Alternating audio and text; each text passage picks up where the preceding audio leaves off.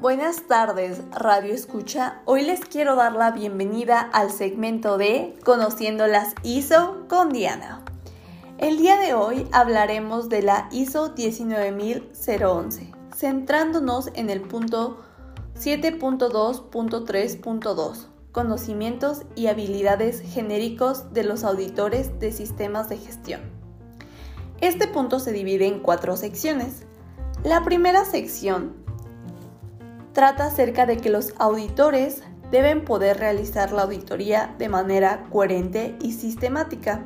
Un auditor debe ser capaz de percatarse de los riesgos y oportunidades que presenta la auditoría, así como planificar el trabajo y cumplir los horarios establecidos.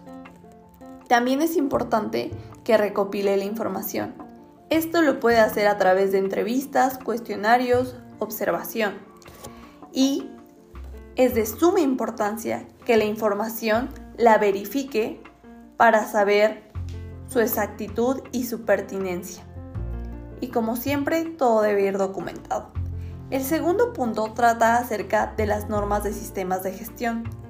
Aquí debemos ver cómo las normas se aplican, debemos comprenderlas y también su importancia. A lo que me refiero es que debemos saber aplicarlas en las diferentes situaciones que se nos van a presentar en la auditoría. En la sección número 3 hablamos de la organización y su contexto.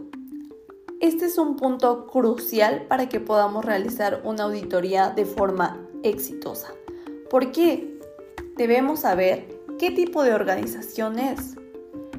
¿Qué liderazgo maneja? ¿Autocrático, burocrático, democrático? También su tamaño, pequeña, mediana, grande, todo eso es muy relevante al momento de hacer una auditoría. Igualmente como su estructura, las funciones y las relaciones que tiene. Y no hay que dejar de lado que también debemos conocer su cultura organizacional. Y en la cuarta sección habla de los requisitos legales y reglamentarios que aplican en una auditoría. Un auditor no debe ser un experto en leyes, pero sí debe tener las bases. De esta manera va a conocer cuál es su responsabilidad legal, los contratos que está firmando y la importancia de esta auditoría. Y también los requisitos que tiene la organización para que podamos trabajar en conjunto y logremos una auditoría exitosa. Esto es todo por hoy. Gracias.